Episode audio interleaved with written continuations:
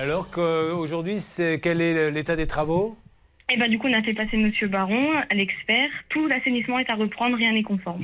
Alors, il se trouve que c'est notre Baron hein, qui est venu euh, là-bas. Et alors, tout l'assainissement est à refaire Oui, tout est à reprendre. Bon, et alors, Monsieur Baron est avec nous, justement. Monsieur Baron, bonjour. Bonjour Julien, bonjour à tous. Alors, c'est du travail, euh, comme vous dites parfois, de cochon ou pas? Ah bah carrément, là il n'y a rien à dire. Euh, les installations sont faites, euh, enfin le gars il a rien mesuré, il a fait ça au pif comme on dit. Hein. Alors les regards sont mal posés, les tuyaux sont pas au bon endroit, les drainages sont mal faits, enfin une catastrophe, une catastrophe Julien. Alors encore une fois Sylvain, et on se tue à le dire, pour ouvrir un salon de coiffure, vous êtes obligé d'avoir un diplôme.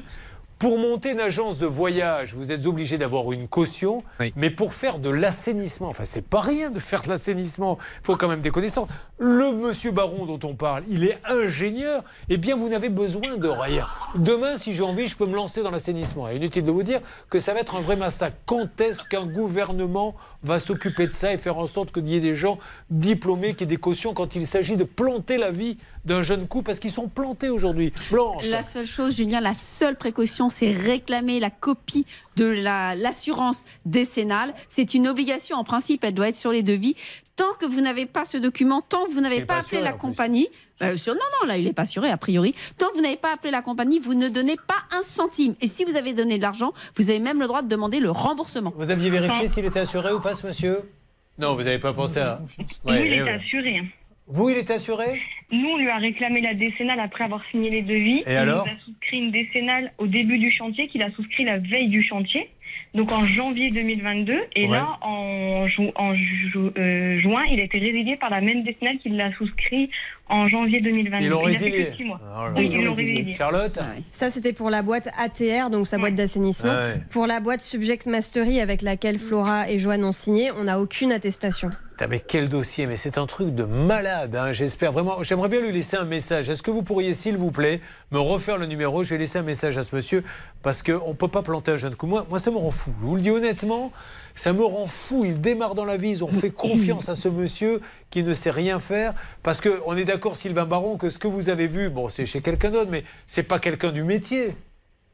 Bah, en fait, si vous voulez, je pense que c'est un bon bricoleur, mais c'est pas un professionnel. Vous voyez ce que je veux dire? C'est une grande différence. Et les gars, quand ils commencent à connaître quelque chose, des fois, ils s'installent en, en, se disant, bah tiens, je vais faire de l'assainissement, ça a l'air d'être facile. Le bâtiment, c'est comme n'importe quel métier, ça nécessite de la formation et de l'expérience. C'est aussi simple que ça. Et Julien, il faut saisir le ministre qui s'occupe des entreprises.